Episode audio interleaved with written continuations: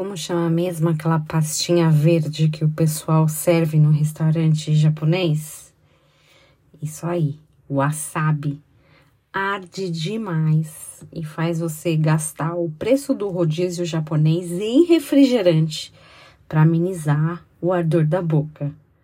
Agora, eu descobri uma coisa curiosa. Esse wasabi que a gente come na maioria dos restaurantes, né, japoneses, ele não é verdadeiro. Isso porque essa planta original é bem rara. Ela cresce em um clima específico do Japão. Precisa de uma altitude muito alta e muita água gelada. Para alcançar um tamanho certo para ser colhida e comercializada, leva até dois anos, se não acontecer nada aí por, durante esse período. Por isso, o preço do quilo dele é R$ 1.400. Então, até existe demanda, as pessoas até querem comprar por um preço tão alto, mas a produção não consegue suprir tudo isso. Que preciosidade que é esse wasabi, hein? O reino dos céus é semelhante ao tesouro oculto no campo, o qual certo homem, tendo achado, escondeu, e transbordante de alegria vai, vende tudo o que tem e compra aquele campo.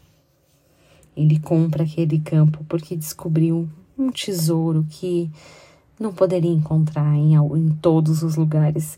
Assim como esse wasabi difícil de encontrar, que só cresce em uma região muito específica do Japão.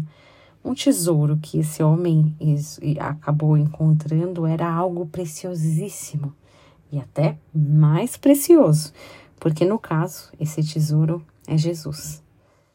Mas às vezes a gente até se conforma em ir no rodízio, comer algo que parece um wasabi, tem cor de wasabi, não é wasabi de verdade.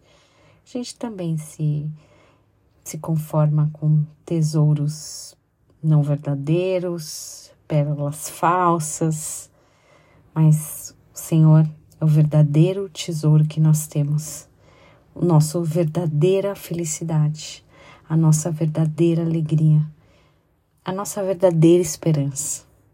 Isso que é um tesouro que não se acha em qualquer lugar. E no caso, como esse homem que vende tudo que tem, que nós também possamos abrir mão de tantas outras coisas menores para cultivar esse tesouro escondido e raro. Que você tenha um dia abençoado. Em nome de Jesus.